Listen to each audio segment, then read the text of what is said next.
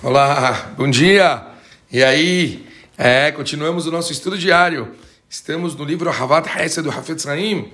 E olhem que interessante que escreve o Hafetz Haim. Nos capítulos anteriores, elucidamos a grandeza dessa virtude sagrada. Quanta coisa bonita a gente falou sobre quem faz Hesed, hein?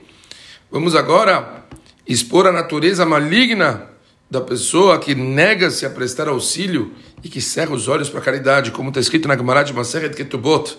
Aquele que fecha os olhos para a caridade é comparado a um idólatra. Como está escrito, guarda-te que não haja uma coisa perversa no teu coração, de modo que o teu olho seja mau para com o teu irmão. E com referência a uma cidade onde as pessoas são culpadas de idolatria, está escrito: saíram homens ímpios no meio de ti. O versículo também alude a quem se recusa a emprestar dinheiro, como está na Gemara de Gitin, Sotá. E assim, ele fala: precisamos nos preocupar com o fato da pessoa que deixamos esquecida voltar-se para Hashem chorando por não a termos auxiliado, como segue no versículo em Sefer Dvarim. E ele chame contra, perdão, e ele clame contra ti ao Eterno e haja em ti pecado. Veja que a situação dessa pessoa poderia ter mudado completamente se tivesse prestado ajuda, como fala Agbaná de Trumorá, quando um homem pobre aborda um homem rico e implora: ajuda-me. Se o rico ajuda, melhor para si. Mas se não fizer, rico e pobre se e pobre encontram-se juntos. A Kadosh Baruch é o criador de todos eles. Quem fez o rico prosperar tornará pobre, e aquele que fez o pedinte empobrecer o tornará rico.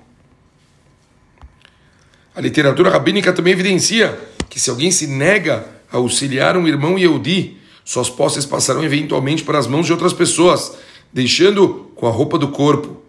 Pashut, aqui o Hafetz Haim traz referências pesadíssimas, mas deixa claro, toda oportunidade que alguém pede para você uma ajuda, nunca negue ajuda.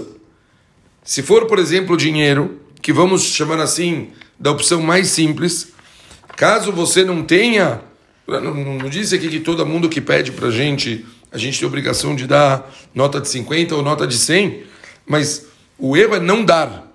Talvez, mesmo se for um pouquinho, só tem uma nota de 2, dê a nota de 2. Ah, mas será que não vai ver? A mitzvah de tzedakah é você dar. Uma pessoa te pediu, você faz a mitzvah de Hesed, você faz a mitzvah de Tzedakah. Você ajuda a pessoa, quanto você tiver. E aí, se a pessoa ficar irritada porque dizer, ah, mas só isso, você fez a sua parte. Aí entra um pouco também a Irat Shamayim da pessoa, dar entender que você fez o que você pode fazer dentro das suas possibilidades no momento. E que fique assim para a próxima. Agora, você nem dá os dois reais se você tiver, você nem negar, você fazer cara feia, você fazer uma pessoa se sentir mal, você não entregar para essa pessoa nem um mínimo de um bom trato, nesse caso as consequências podem ser terríveis.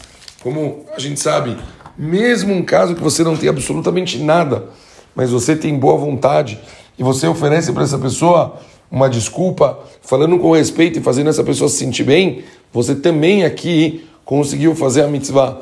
Mas se você, desde o início, já não fala com o devido respeito, então, Hasve Shalom, as consequências podem ser terríveis. Vamos refletir sobre isso e a gente continua amanhã. Um beijo grande para todo mundo e até lá. Valeu, pessoal.